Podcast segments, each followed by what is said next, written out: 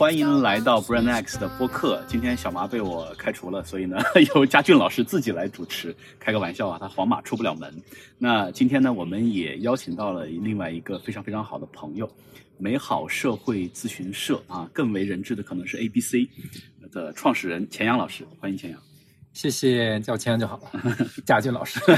对对对，我原来一直其实因为原来在互联网大厂工作嘛，所以我对外的时候通常都宣称自己叫佳俊同学。嗯，叫佳俊同学呢，这样的话，第一是给人会比较有亲近感，第二呢，听起来有一种互联网新贵的感觉，嗯就是就是身家上百亿，是吧？你叫佳俊老师，你叫我 同学，赶快。你叫佳俊老师呢，你就是一个普通的老师，对吧？叫佳俊同学，感觉好像就不一样了。但是呢，就是这个事儿，因为这个事儿，我跟我父亲就是就是他每一次，但凡看到我去哪儿讲课，我通常有很长一段时间，我的第一页 PPT 就是叫我佳俊同学。嗯为什么叫我佳俊同学呢？因为其实我们讲品牌、讲传播，最近这几年随着短视频的出现，整个的传播语境、传播路径和传播的套路和策略，其实发生了天翻地覆的变化，包括内容生产的策略都发生了很大的变化。所以呢，那这个其实很难说，因为我之前在短视频头牌大厂工作过，你会发现就是在里面的人也并不知道这个平台会怎么去演化。也不知道它下一步的方向是什么，所以他们只能就是为什么要每个月迭代算法呢？是因为它得事后调整啊。那所以呢，我让大家叫我佳俊同学，还有一个点就是，其实我也不知道接下来会怎么样，我只是可能过往接触的多一些，看到的案例多一些，接触的经验多一些，但是在这个领域，其实大家都是都是摸索着在往前走，明白。在往前进，对吧？我记得我当时去某音面试的时候，创始人跟我说，呃，国内的日活三亿就是天花板啊。那我们所以现在最重要的任务是出海。当然，现在 TikTok 海外做的非常好，但你会发现国内根本就不是他当初预期的那三亿的天花板，现在至少是日活是七个亿啊，就是 还就是太厉害了对，完全超乎想象，就整个团队其实都没有想到的这个事儿啊。所以呢，呃，anyway，就是出来从大厂离开之后呢，慢慢的又调回到了佳俊老师的这个身份。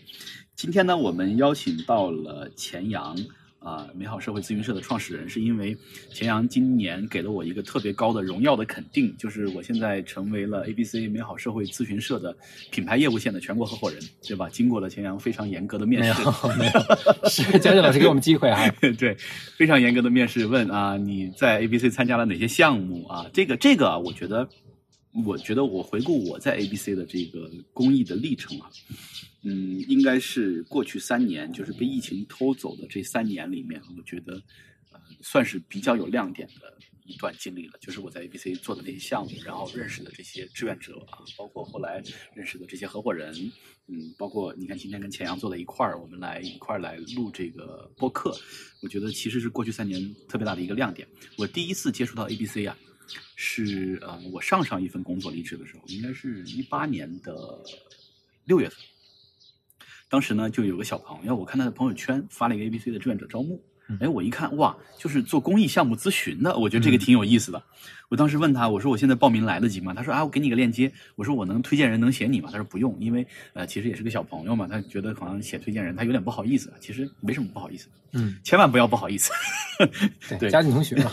对，然后呢，这个我就当时就就了解到了，然后呢，我也填了那个报名单，但是非常不巧的是，或者说非常，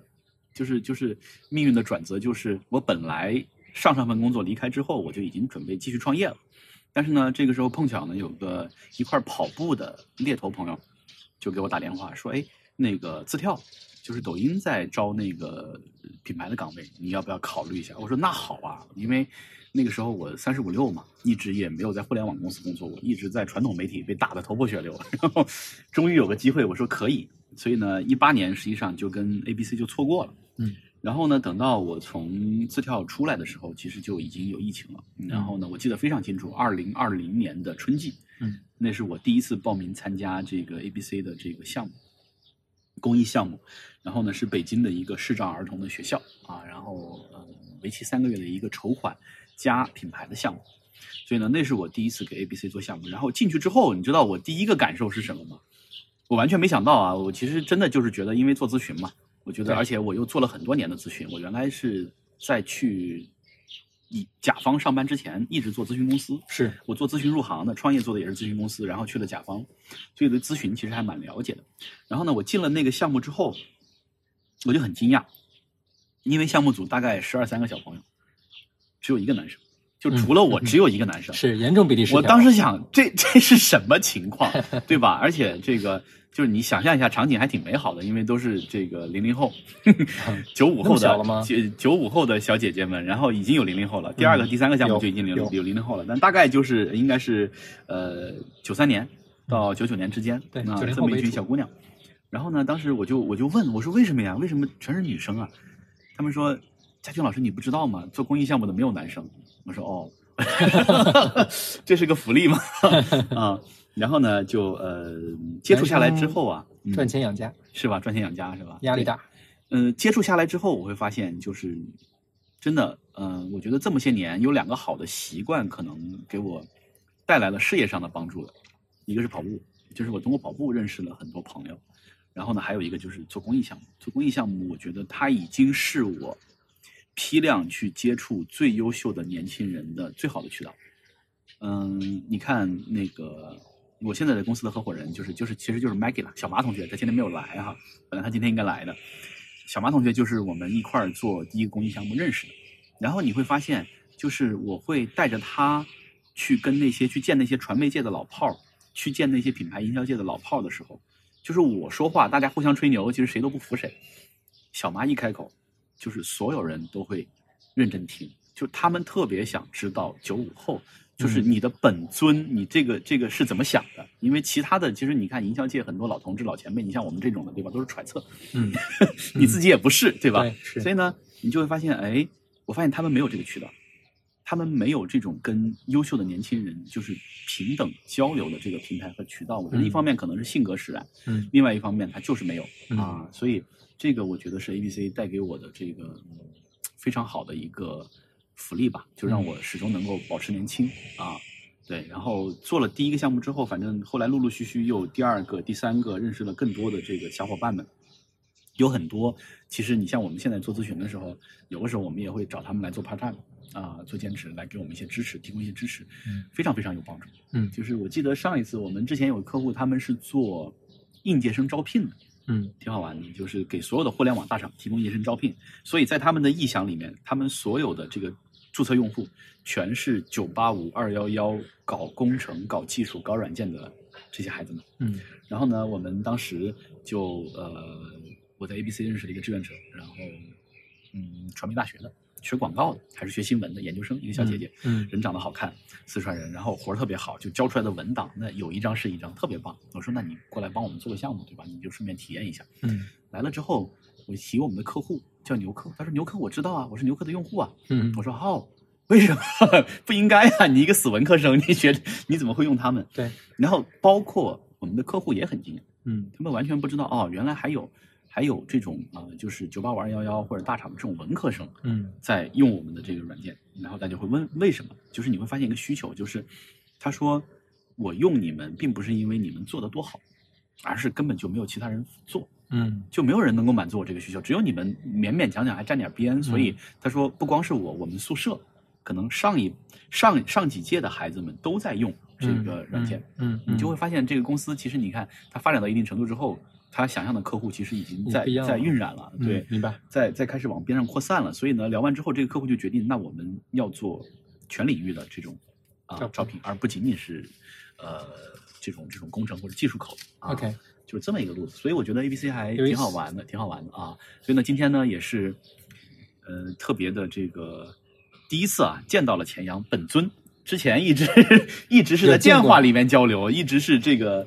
对未见其人的时候先闻其声，我我忘了吗？有忘了见啊过见过，对，好吧，什么时候见过，在哪儿啊？在那个项目的呃年会上面吧，哦，好像是我去了吗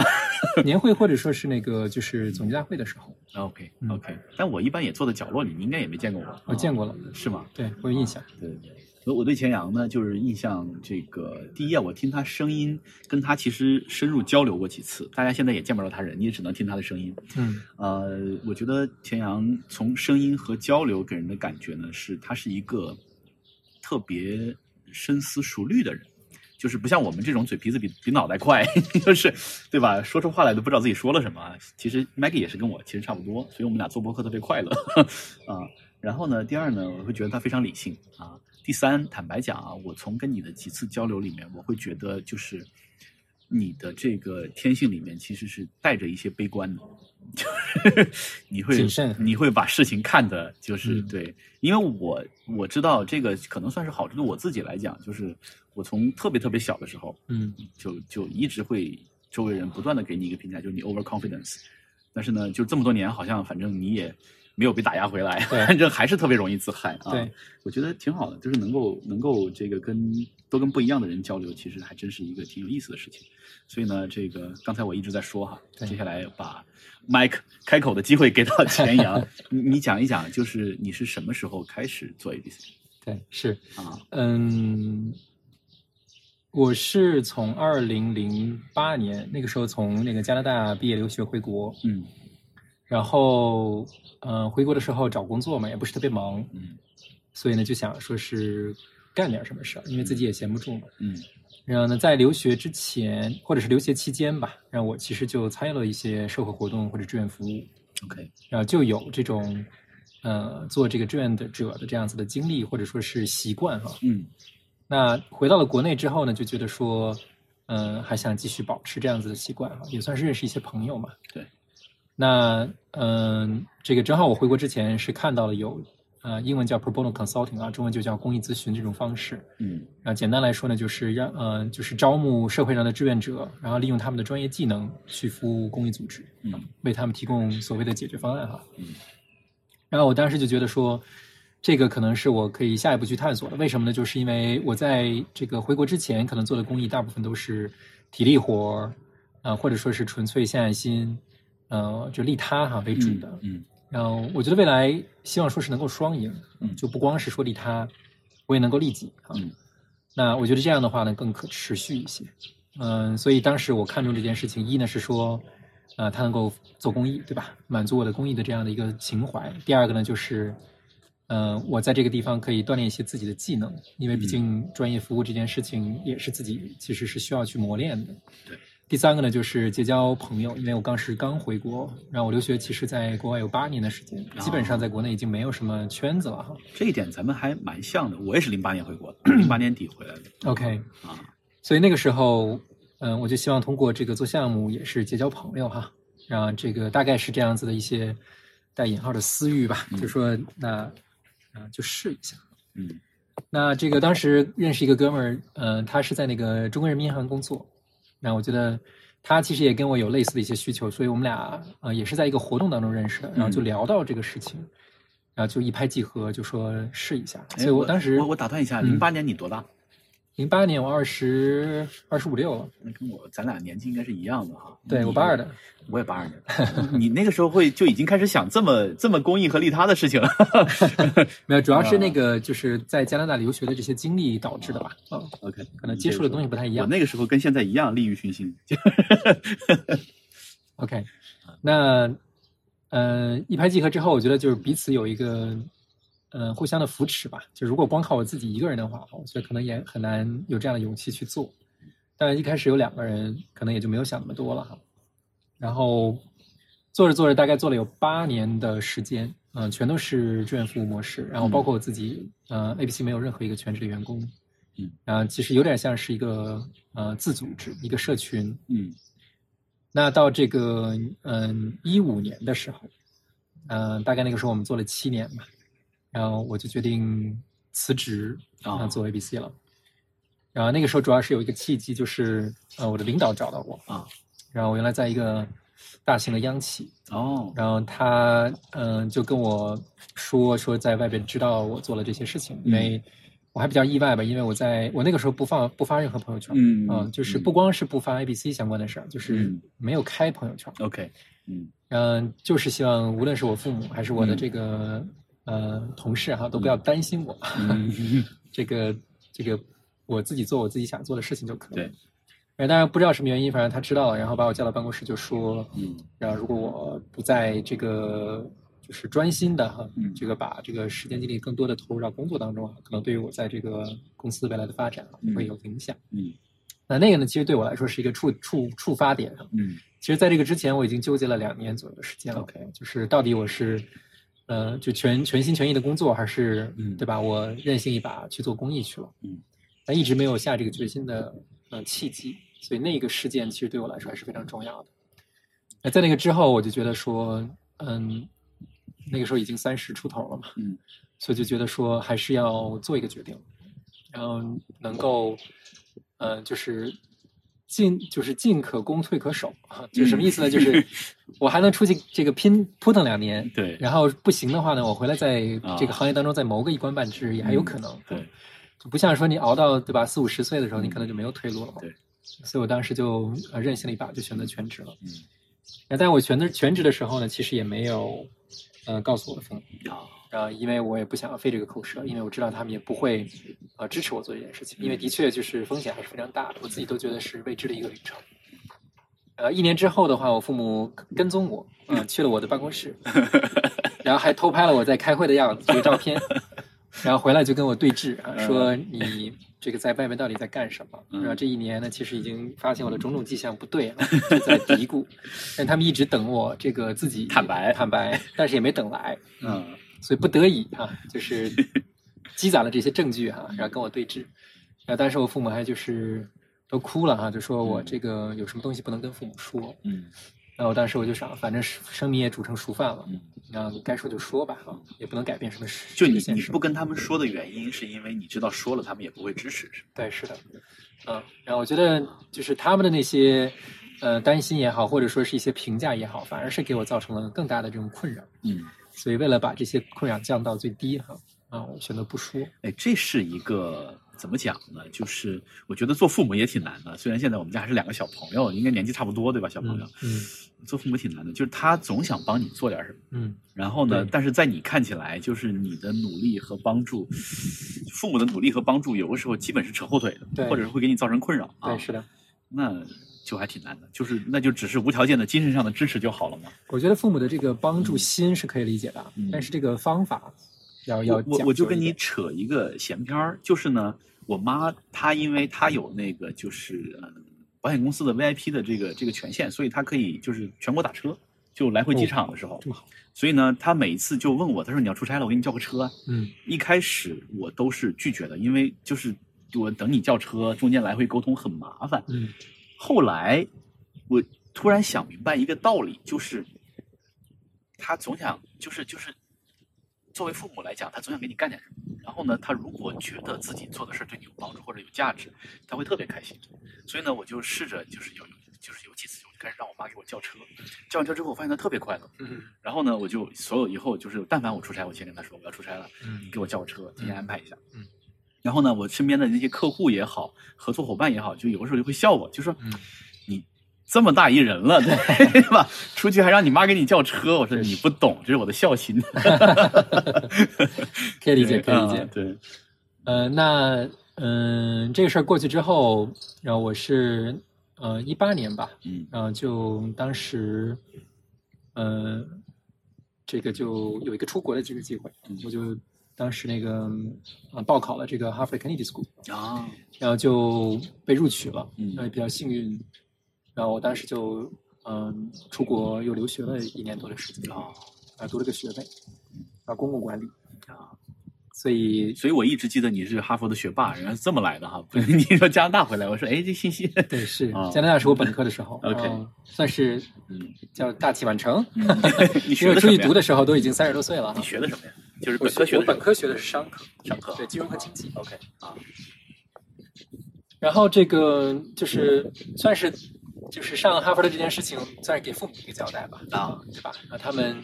就觉得哦，原来你这么做也能被认可了。但是对于我来说，其实我觉得更多的是，嗯，希望能够在这个社会当中注入一个多元价值观。嗯就是成功的定义不是仅仅是金钱或者说是社会地位嘛，嗯，呃，它可以是你创造的这个影响力，或者说你影响的他人的这个数量，或者说你带动了多少人啊去服务其他人啊。所以我觉得这一点对我来说，呃，它的价值和意义大于我真正去学点什么东西啊。OK，那呃，在哈佛这一年呢，我其实是用十年的这个时间去做实践，一年的时间去做呃沉淀啊，嗯所以我个人觉得不多不少。所以在这一年期间，我还是呃有自己的一个目标，然后去探索了一些未知和无用，要看看说能不能给自己，如果说要再做 ABC，呃，未来五年或者十年，呃，能够有什么样的一些这个方向上的，所以你现在的一些新的举措，是你在哈佛那一年是的，其实你一方面是自己的思考，另一方面可能接受了一些其他的信息，对是对吧？对，是的是的。明白。所以当时我在哈佛那块儿就最大的收获就是我们定了三个就点，就是一个呢就是学院化啊、第二个就是数字化，第三个就是商商业化。嗯而这三个点呢，其实是我在一九年回国之后，呃，继续做 ABC 的这个主要的发展思路。那这两年其实一直有在探索，也有一些这个进展。我觉得现在就不用展开哈。嗯呃，大体呃一路过来哈，做到现在 ABC 我也坚持有十三年的时间，嗯，还是就一瞬间哈，感觉就过了，然后自己的青春就都在这里边了，啊、觉得也还挺感慨。就这些，你觉得就是就是刚才其实你说的，嗯、比较快啊、我是想在想你前面七年嗯，就基本就是你一句话带过去了。对，前面七年 A B C 是一个什么样的状态？就是它是一个什么样的规模？然后呢，是你自己在介入项目，还是也是组织志愿者的形式嗯，啊？对就是是你没有全职的那段时间。对，是，嗯嗯，就首先刚才说到我们的业务或者说我们做的事情，就是要撬动志愿者，对吧？招募志愿者去组成团队服务客户，提供咨询服务，嗯对吧？那我们前七年呢，其实做了这么几件事情。一呢，就是我们做了这个项目化，嗯、就是把我们这套呃做项目的这种方式方法沉淀成了一个所谓的 ISO 流程手册。嗯然后我们也做了很多这种所谓的工具，呃，想要把我们的这个 know how 给沉淀下来啊，嗯就叫项目化。嗯嗯、然后第二步的话，我们做的其实是专业化嗯。然后专业化的意思就是说，我们无论是在对外的输出上，呃，希望能够体现一些所谓的专业方法论啊，甚至是总结一些新的呃工艺方法论。嗯然后第二个呢，就是在对内上边，我们呃机构呃其实也希望能够专业发展啊、而不是说呃就是杂草丛生的那种乱岛。嗯那这个也其实是为了可持续发展啊，奠定一个基础。嗯，所以这是在专业化层面。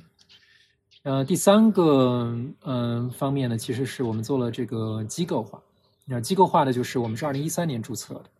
也就是说从零八年我们开始探索到二零一三年这五年的期间，其实我们没有身份，啊，嗯，就是我们就把它当成一个兴趣爱好做，然后大家嗯就是自掏腰包，啊，然后就是那种很共享主义的那种感觉哈、去做事情。你们的客户呢？客户怎么？客户都是免费的，就是我们不向客户收任何的费用，OK，所以当时还是很乌托邦的啊，大家一帮热情的嗯青年在做这些事情，嗯啊，希望就是呃自己的力量虽小，但是能够发挥一点作用，也都非常的有满足感。嗯呃，这是机构化。那当时机构化也是呃，因为我们申请了这个资助，所以为了承接这个资助，你总要有一个实体你总要有个东西，对对，是的，要不然这个钱往哪儿放呢？嗯所以呃也是不得已哈、去注册了。呃但是刚才我说到，我们真正有全职其实是一五年，那个跟我们嗯两年之后了，对吧？嗯注册之后有两年，呃，我们才真正有全职。，OK，那我们一五年同时还做了一个所谓的商业化的呃变化，嗯就是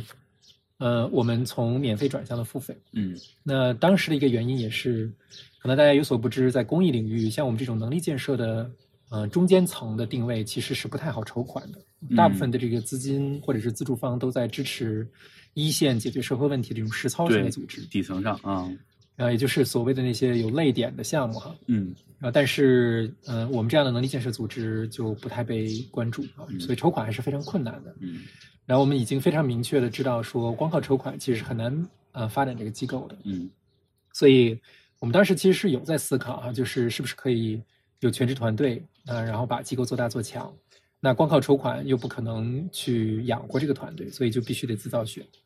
那再加上我们已经积累了七年的时间，嗯呃所以我们可能也有一定的这个呃基础哈、对所以认为说自己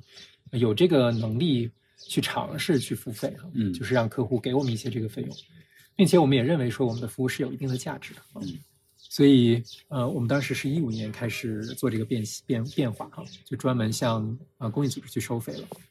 然后呢，这个收费呢也相对来说比较少量哈，相较于跟就是商业比起来的话，我们的服务定位就是普惠服务，嗯啊、大概是这样子。所以这七年就经过这么几个阶段就过了。呃，你方便跟大家说一下，就是我们现在跟公益机构收费大概是一个什么样的标准？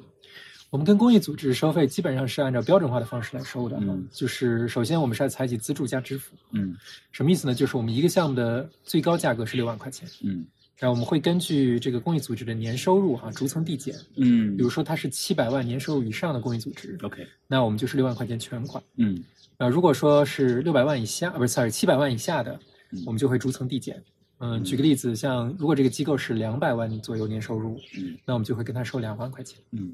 那剩下的这四万块钱的话，A、B、C 就要去筹款。啊，就你自己还要去对，是的，是的。所以这个并不是一个，就是叫叫叫怎么说呢？就是呃打折哈，嗯，而是说我们真正承担了这个成本。就对如果说我们筹不到筹不到这个钱的话，我们其实就是亏损在做，OK。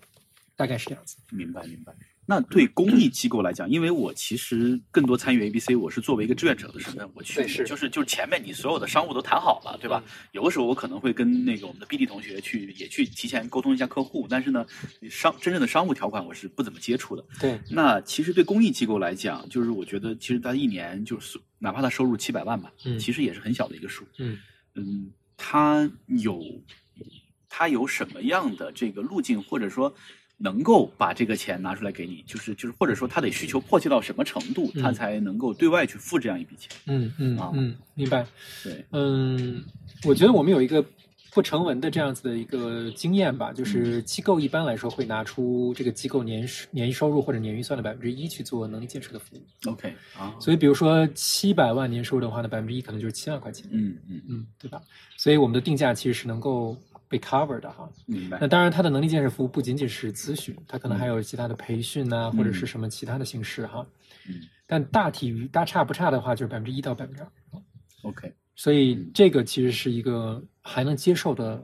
呃明白，空他们也间。能接受。对啊然后至于说他有没有这个意愿，嗯，就是在支付能力达到的前提情况下，有没有这个意愿哈、这个其实是蛮看这个创始人或者说是这个负责人的态度的。嗯所以我们过往合作的比较愉快的，其实都是具有创变精神，然后对专业有一定的呃要求，嗯然后并且呢还希望说是呃创造价值的这样子的客户，所谓的就是创变者哈。那这样子的客户，他可能就是支付的意愿就会强一些。嗯嗯，明白。哎，这个还挺有意思的哈，就是因为呃，你看我在 ABC，其实我总共经历过三个项目，也不算多哈。嗯哎，有没有统计过，就是做项目最做的最多的志愿者，干过多少个项目？呃，做项目最多的志愿者五六个项目是有的，五六个项目，那我快了。对，你算比较多了，三个项目已经 OK，就是呃，但是三个项目其实在我看起来，后面两个项目算是一类的，就大机构，嗯然后呢有国家背景的啊。对，那这种的客户，他其实第一，他给你的反馈慢，嗯，第二呢，他内部的流程也很冗长，嗯就是就是你很难验证，就是我给到方案的直接价值。对，反倒是第一个项目，我现在印象非常深刻，就是当时也是可能运气比较好，对吧？你第一个项目做上之后，你会特别有感觉，对因为那客户很小，对，所以呢，就是你给他一点点帮助，他立马就能够感受到，就是对他的这个实际的支持。对，啊，所以我我不知道啊，就是你刚才说创变者，我觉得这是一个，就是呃，怎么讲呢，相对比较理想的一个描述吧。那比如说有没有对过往你有没有对 A、B、C 的客户做过一个客户的分类？嗯就是什么样的公益机构啊，就它的什么样，就是什么样特点，什么样领域，会是我们比较理想的客户。明白明白。啊，我们把客户分成四类哈、嗯就是初创期、嗯成长期、成熟期以及成就期。嗯呃，没有一个特别清晰的这种量化的指标哈，但是大概来说的话，就是成长期的话，应该是年收入一百万以上了。嗯然后呢，成熟期的话呢，大概是七百万年收入以上了，嗯啊，上不封顶。嗯然后这个呃初创期我们不做的原因，是因为我们觉得咨询这种方式对他来说太重了，嗯没有太大必要。是然后这个他们很多的团队啊、业务啊都不成熟啊嗯，那个时候其实我觉得，呃，培训呐、这种一对一的这种咨询呐、或者是教练啊，可能更合适一些。然后成就期的，就是我们也不做，因为是说，呃，他们不太需要我们。就成就期的一些组织，比如说像一些国际组织，对对吧？这个 WWF 啊，嗯或者是 TNC 啊，嗯甚至是 UNDP 啊等等，或者是像国内的壹基金啊等等，嗯，就他们不太需要我们，他们有很多的这种社会资源，呃，可能贴着他们要去给他们服务。OK，然后呢，除此之外的话，他们可能也对于就志愿者模式啊、这种稳定性或者说是啊、有效性啊也会存疑，嗯所以呃我们觉得不太匹配。，OK，那成长期和成熟期其实大概率都是在一百万到一千万年收入的这种公益组织嗯啊，基本基本上已经是百分之九十以上了哈。嗯甚至是九十九都是这样子的。所以像这样的组织是我们的呃服务人群。那这样子的组织就是给大家一个数字啊，就是中国呃注册的民政部体系下注册的，嗯、大概有呃七八十万。，OK，呃，那当然七八十万当中，呃，真正符合我们的这个目标人群画像的哈，也就一万一万个。嗯所以，呃，这一万家才是我们的目标群体。那其实有很多的，比如说学校啊，这个医院啊，或者说是，呃，这个这个这个，对，就学校、医院或者协会啊，这些其实也算是社会组织，但是他们，嗯、并不属于公益组织。，OK 嗯。那其实以我对 ABC 的理解和了解吧，就是其实一年你有可能能够服务到两百到三百个客户，差不多吧嗯，没有这么多，我们一年的项目大概是六七十个项目。呃六七十个啊，对六七十个。嗯，那那这一万个客户池子还能够用很久，而且你还有，就是我我还做过第二期项目、第三期项目，对吧理论上是这样子的。理论上，我们其实还远远没有说嗯满足了说这个行业的需要哈。嗯嗯嗯嗯，但是其实不得不说，有很多的组织其实是在县域的，嗯，哦，就是行政单位的县域，明白明白，所以这些其实是我们一线城市不太能够 cover 你的。touch 不到的啊，对是的志愿者也不太可能就是去对长期做服务。我我的一个感受，因为刚才其实聊了，就是我们的这个商业化的模式嘛，就是钱阳会从一五年 ABC 开始收费。那我我从我自己服务过的几个项目的感受来看的话，嗯，志愿者的投入啊，一个十几个人团队志愿者的投入，嗯，就比如说第一个项目，我们的志愿者同学们大概经常因为因为有几个。就是志愿者大概分分几种，一种呢像我们这种老滑老油条，对吧？嗯就 做 PD 的，做项目总监的啊，其实基本上就是没有太多具体的事情要做了。然后呢，那下面会有两个 PM，就项目经理，两到三个。我那项目有三个，我那第一个项目三个 PM 都很能打啊。然后呢，三个 PM 大概就是会有一定的工作经验，大概就三到五年的工作经验，而且大概率呢，就是你看那一次我们的几个 PM，一个在三十六氪的，嗯呃，一个是在这个德勤的，嗯啊，还有一个是在在哪儿？我应该我一下想不起来了，反正就都是很好的背景，而且呢都是那种福报场，嗯 就是原则上就是九九六的那种模式的，所以他们嗯经常项目组约会是，我看他们的小朋友在约会，那就约四点吧，就凌晨四点。啊，我上个会刚好开完，对，因为他就上个会刚开完，啊，然后就就直接就往三点四点开始对，这个比我啊想象的晚多了。对，经常就是那样的，因为他们自己本身就是那个状态，嗯，所以呢，嗯，但是坦白讲，三个月下来，因为十几个人团队人力还是蛮充沛的，对是，啊，所以就是你会发现，就是你交付出去的那个报告，以我的经验来看，可能比你就是正常的商业机构，你花五百万，你去找一个找一个这个这个咨询机构给你出一份报告，我觉得品质其实是不差的。嗯但是呢，我始终在跟项目组的小朋友们在强调，就是，嗯，你要考虑到客户的承接能力，对是的，就是就是因为有很多报告它是倾向于偏向于实验室的方案。嗯就是你假设这个客户的资源是充沛的，你假设他的人力是能够把你这份报告承载下去的，但是绝大多数情况下，就别说公益机构了，就是很多商业机构它都承接不了啊，因为它能用的枪就那几杆，是。是公益机构可能更弱一些。是，所以呢，我就跟他们讲，就是因为很多志愿者，我看到的感受啊，就是我们有很多志愿者更年轻一些的，比如说在校的学生，嗯。他是想来体验咨询，嗯。想来学习咨询，所以呢，在他们的理解里面，咨询就是我出一份报告，然后呢，这个就来来回回条条框框给他分析好，对吧？然后呢，这个就是他们理解的这个事情就是这样的。但至于咨询报告怎么去发挥作用，我觉得这些小朋友们他可能他也没有经历过，他也没有感受过，他也没有想到，所以那个时候我就一直跟项目组的同学说。我说做报告归做报告，报告做得特别好，就是我其实做不出来，因为嗯他们做的那个就年纪大了，你手脚没他们快，你知道吗？对但是呢，我说大家一定要想，就是，嗯，我们要给客户，你哪怕给他一点点，他能够马上能够上手的这种改善，啊，就是它的约束条件下是的是的，最优的一点点解决就方案。所谓的可落地啊性或者执行性，对吧？对，但是其实你看这两个东西其实很难统一，嗯很难统一啊，嗯就是就是这一点点改善，就是客户会觉得非常有用，但是呢，呃，与此同时他就顺带拜应了。但是这个其实我们在过往做商务咨询的时候也是这样的。嗯我最早开始做品牌营销咨询的时候，就是，那你十几年前你给他一个 PPT，你走不了，就是 你交不了差的啊。嗯嗯那最后怎么办呢？我们那个时候就经常我说那行吧，就是你看你的品牌的整个升级 slogan，我们的路径都说好了，对不对？呃，你开一场订货会试试，开场订货会把经销商叫过来，然后看大家对这个东西买不买账。然后可能那段时间我们也是，就我觉得我自己也是运气比较好，经常你给客户一开订货会，就是当年的这个，比如说他的这个指标可能完成个百分之三百、百分之四百，嗯那老板就放心了，嗯高高兴兴的大家喝顿酒就走啊嗯。但是如果你没有这种实际的交付和验证的话，很难啊。嗯但是就是你像头部的咨询公司可能没有这个困扰，麦肯锡啊、罗兰贝格啊，我就给嗯 PPT，就这价，对你爱找不找，是对吧？是那你像我们这种就创业公司或者是这种呃民营的咨询机构，明白。你就得往时效上去靠拢，啊，对是的这是一个挺大的一个差异啊。是的，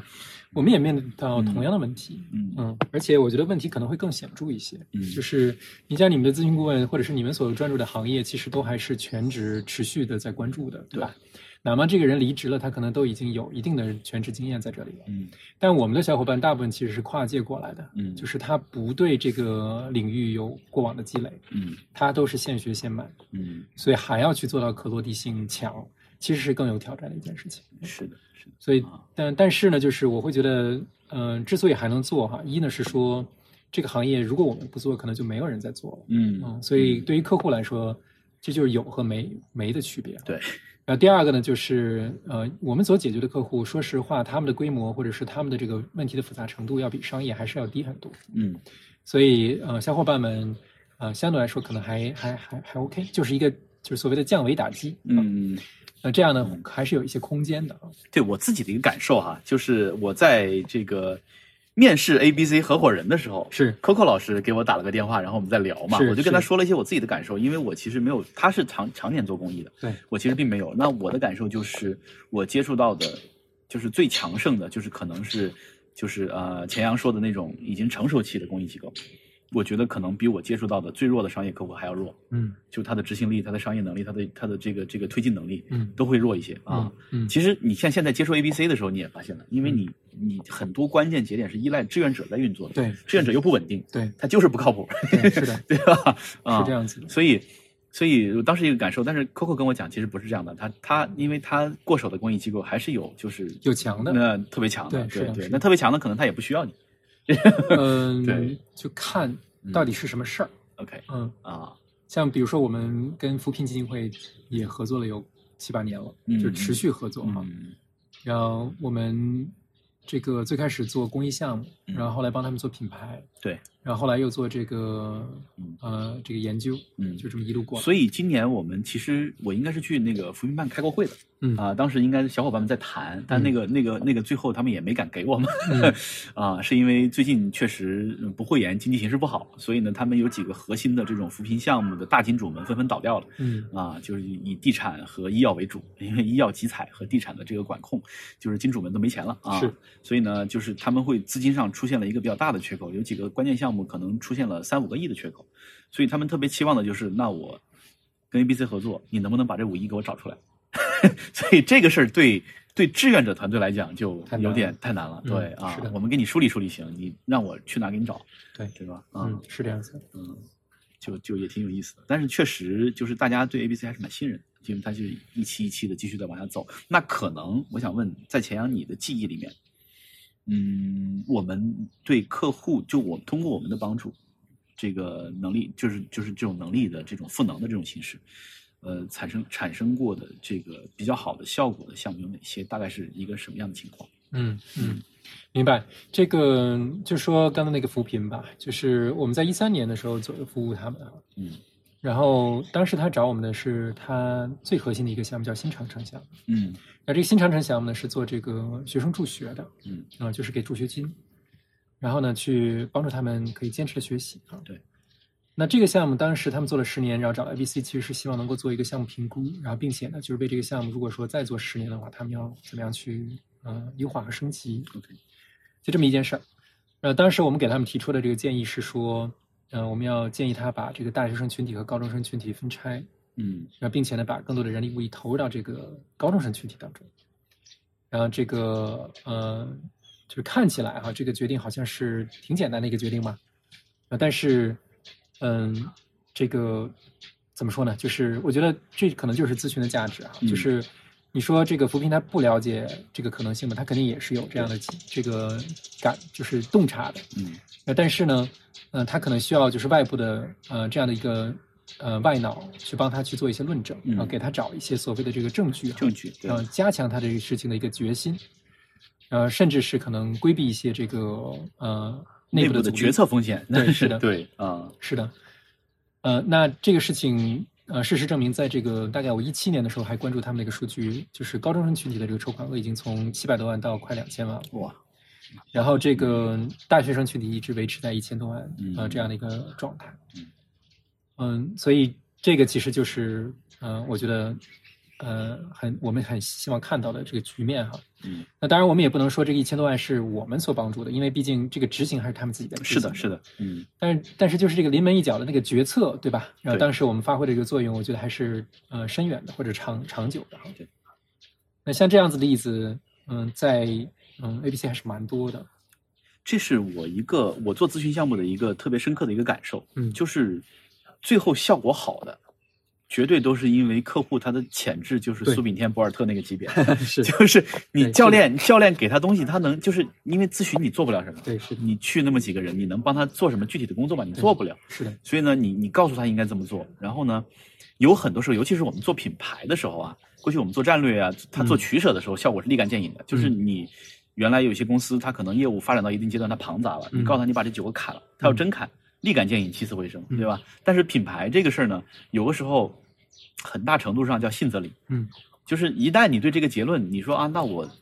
我不太确定是不是这个，是你不投入资源，然后呢，这也不去落地，它就最后就没效果。你要是信了之后呢，你发现怎么都会有效果是啊。是所以这是一个挺好玩的事情，就是我们对这个事儿的一个感受。那呃，A B C 发展到今天，其实我跟钱阳我们也聊过哈，就是未来你会有些新的规划，它就不再仅仅局限于就是我们刚才大家聊的这种咨询项目的形式了，嗯对吧？嗯、但是现在 A B C，嗯，以我的感受哈，就是包括我跟 A B C 内部的一些同事交流，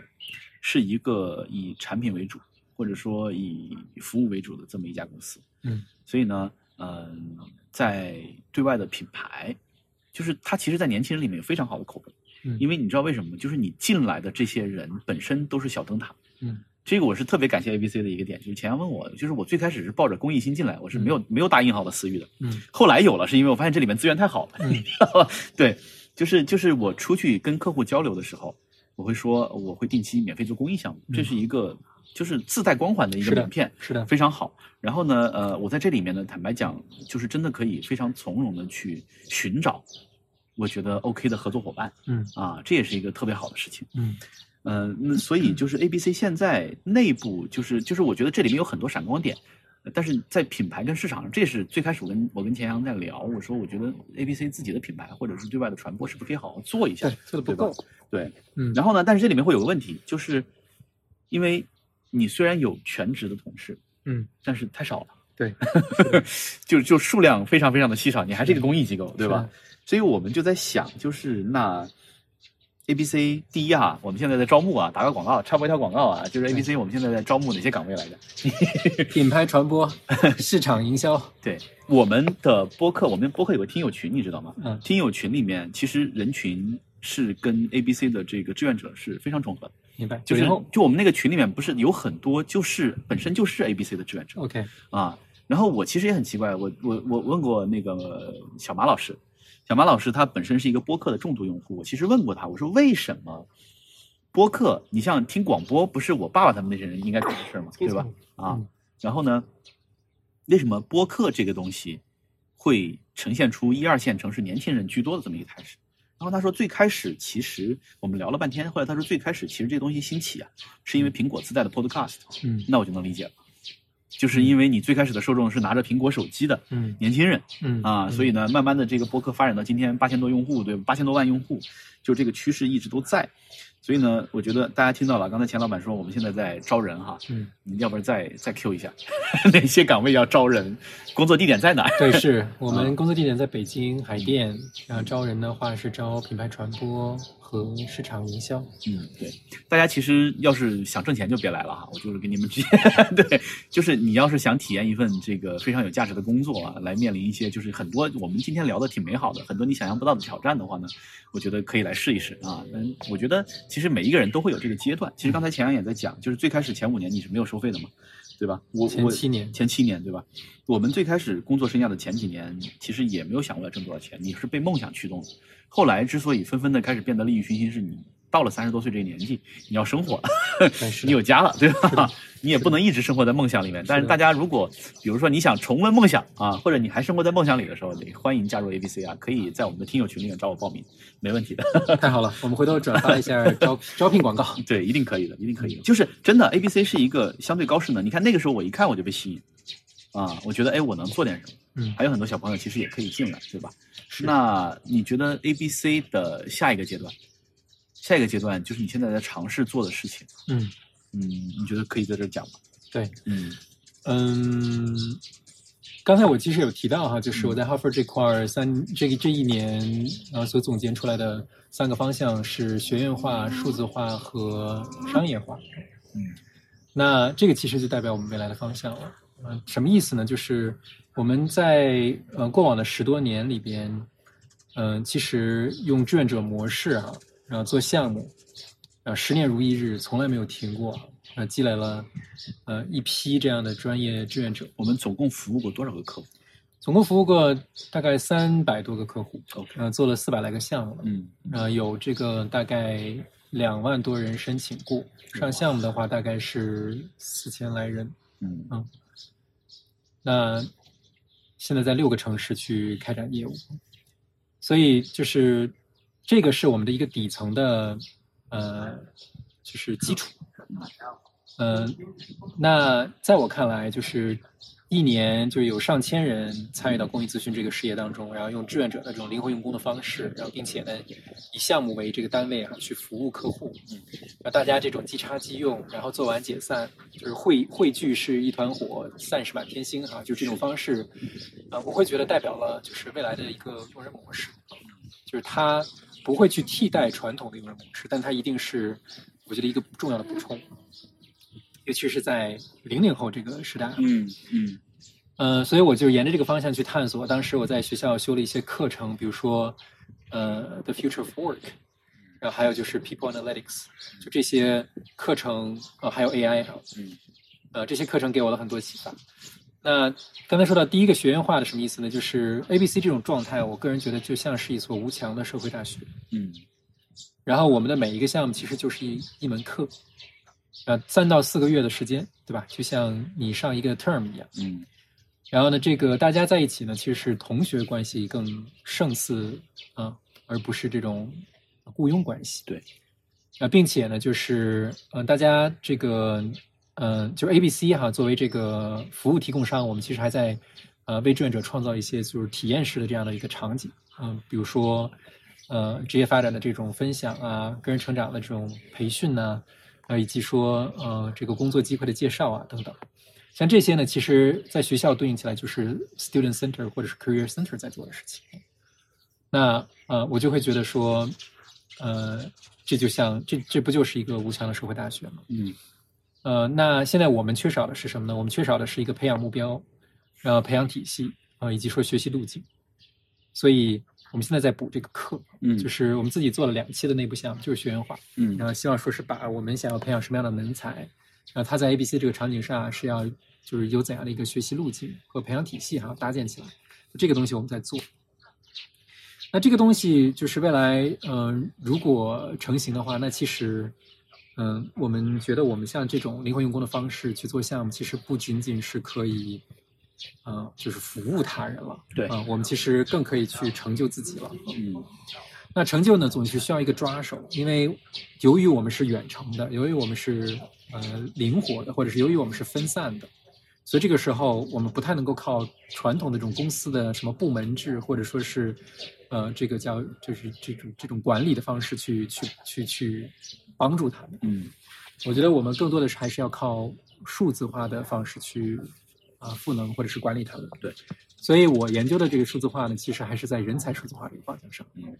呃，人才数字化呢，大概意思就是用机器学习或者说是一些技术的手段去进行高效的人才管理啊，就是千人千面的人才管理，或者说是人才培养。OK，那这个呢，就是基于呃数据来的，而这个数据呢，其实是基于我们呃 ABC 的实战的项目当中采集上来的啊，因为我们有天然这种场景，就我们比如说推荐一个人的话，不仅仅是说我可以给他简历啊，或者说给他做一个背调，我还可以给他说他在我们三到四个月这种实战的场景当中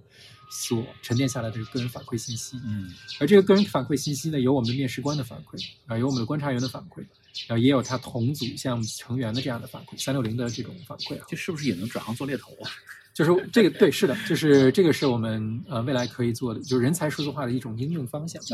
猎头是一种，嗯灵活用工是一种嗯，然后未来可能还有其他的人才端的相关服务啊是一种啊，所以这是人才数字化这块儿。然后刚才说到的就是我们记录这些表现或者是继续评价，其实还是希望能够，嗯，把刚才说到他在我们的学培养目标下所处在什么样的位置，呃，能够说清楚。这样子的话，他就可以更有目的性的啊参与我们的项目，呃，更有目的性的去培养自己的这个短板，或者说是发挥自己的长板。嗯呃，更长时间的在这个过程当中去，呃，沉淀或者说留存和积累。明白。所以这个对于我们来说也是一个良性的循环嗯，因为我们还是希望我们的这个校友能够回归的哈，而不是说永远都是做新人。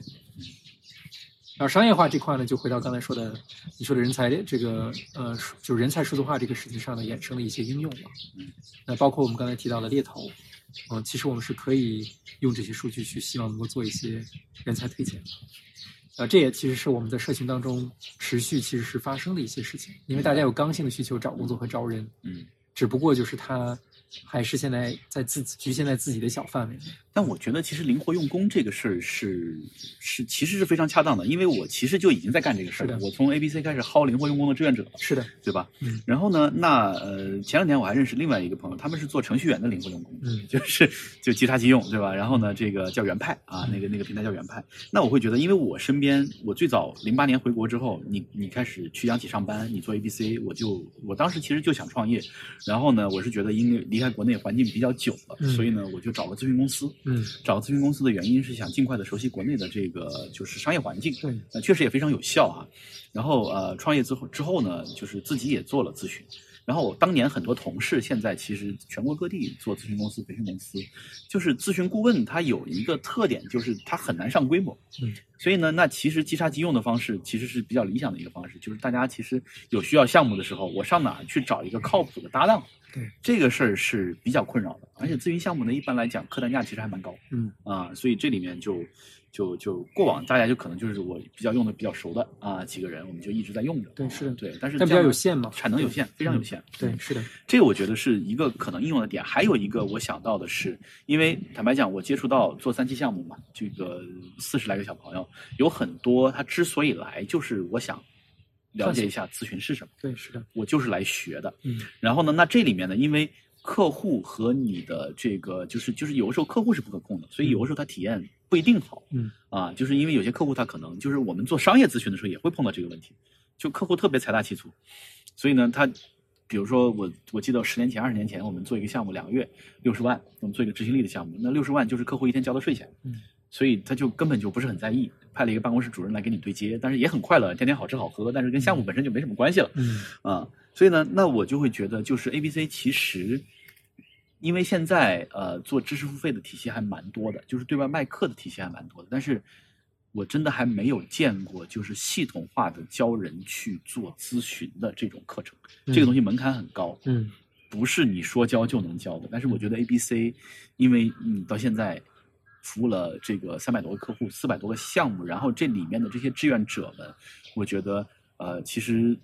在各个大厂或者说在各自的领域，其实都还是非常有成就的。像这些老师们，其实我们组织一下，我们梳理一下，是完全有可能把一个各个不同领域的咨询项目对啊、它能够结构出来，然后你可以变成一个课程。对我觉得这个可能会是 A B C 的一个怎么讲呢？商业化的一个很好的来源。对，理论上是这样子的，对就是知识付费嘛，这个方向对吧？嗯嗯，只不过就是说，又回到我们的所谓的全职团队这种困境，嗯就是我的团队能力上哈，要有一你有这样的人数，对吧？嗯二呢，就是你要有拥有这样技能产品化培训技能的人，开发的人啊。对其实你只要把课程开发出来，然后你就可以跟人合作了，嗯，让人给你卖就好了啊。嗯因为今天下午来之前，你记得我给你发的那个吗？那是我两年前录的一一堂课，嗯然后我就吓一跳，我说怎么回事？我今天我还讲课，对，然后进去看是两年前一个录播课啊 OK 对，就是他们在卖啊，就这种形式的话，就是你有课程了，就是机构大把机构愿意代理，他们觉得合适的话。嗯啊，，明白。对，嗯嗯，可以啊，我觉得今天聊的也差不多了。呃，钱阳老师还有什么想对我们的听友说的吗？欢迎打广告。对，是，嗯，号召年轻人们干点啥。对，嗯，我现在就是现想啊，嗯然后看看是不是对大家对大家有帮助啊。就是我觉得大家可能听了半天，更关心的还是说这个东西对于自己有什么样的好处嘛。嗯呃，利他这件事情已经比较明显了哈，因为毕竟是做公益，对吧？嗯，那我觉得对于自己来说的话，在 ABC 时间最长或者待的时间比较久的人，一般来说有追就追求三个价值，一个呢就是他对公益的确是有持续的兴趣的，然后第二呢就是他嗯是想锻炼，就是做中学做中学做中练的，嗯就是他可能掌握了技能，但是他可能还不熟练嗯，或者说呢他还不够的好啊，所以他在这块儿呢就需要一个训练的场景啊。但这个训练呢，其实也也是以自主自主训练为主，而不是说有人整天手把手教哈。嗯。那第三个呢，就是职业社交，就是来 ABC 的小伙伴，刚才那个佳俊同学对吧？然后也说了很多他在 ABC 这个社交的经历哈。我觉得也是一样，ABC 其实是一个开放的社群，真的在这里边就是各取所需了。嗯然后大家同时由于这个开放，也会相对来说比较清楚自己要干嘛。对，嗯、因为它太开放了，所以如果做点不好的事儿，刚才有一个这个话题没聊，是不是对帮人脱单特别有效？也 没有，因为女生多，就是性别比例不太对，是的平衡。，对，是的，性别比例平 不平衡这件事情导致了我们脱单率下降。这个，但但仍然就是这块儿会有大量的这个就是美好心灵的这个青年在这里边。对，所以这三点，我觉得如果打中大家的话，大大家其实还是非常值得来。我感觉可能今年的报名季，如果这一期播客传出去之后，这个男同学的报名率会飙升希望如此，对，希望如此。啊。好吧，对，嗯，那第二点今天到这儿啊，还没说完还没说完？Sorry，你继续。是的，是的。嗯那第二点的话呢，就是我觉得在 ABC 的人，嗯，就是做的时间长或者收获最多的人哈、他其实有一个过程的，嗯，就首先第一个过程呢，刚才说的是兴趣来的，那，第二个过程呢，其实是一个所谓的就追求卓越，啊就是他想变得更好，那，第三个呢，其实是，呃，他想，呃，在这个平台上找到他自己的一些，呃，无论是创业机会还是创变机会，嗯那这个东西其实是，嗯、我觉得不是 ABC 所给予的，而是它其实是和 ABC 共同创造出来的。对所以我觉得这个呃开放度或者说是容错的这个呃空间啊、还是很大的。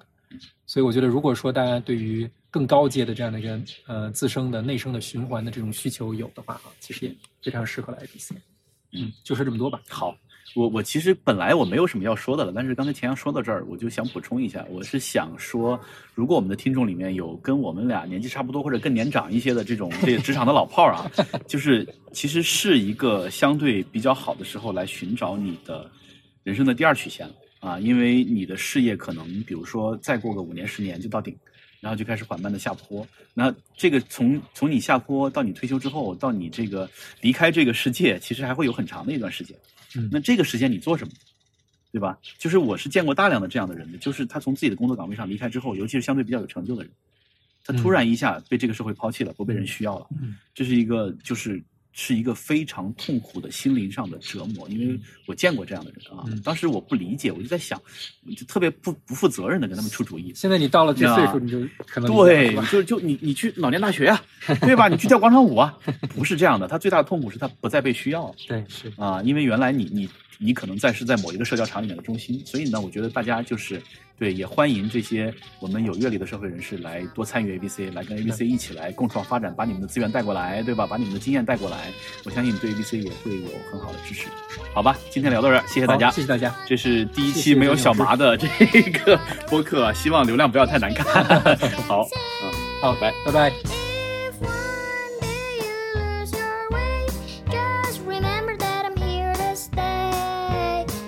Give up, keep your chin up and be happy.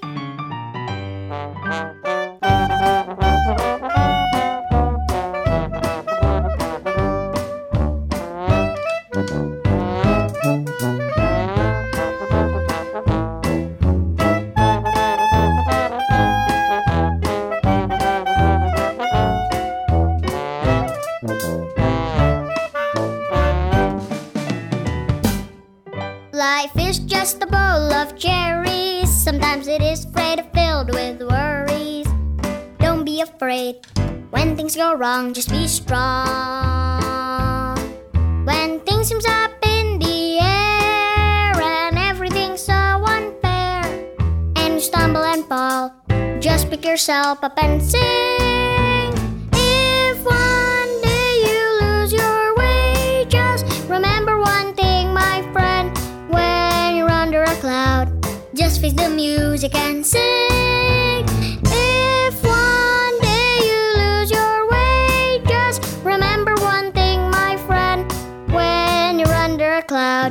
Just face the music and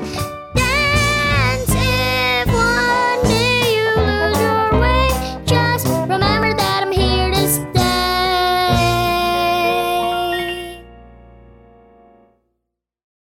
Don't you give up, keep your chin up. Don't you give up, keep your chin up.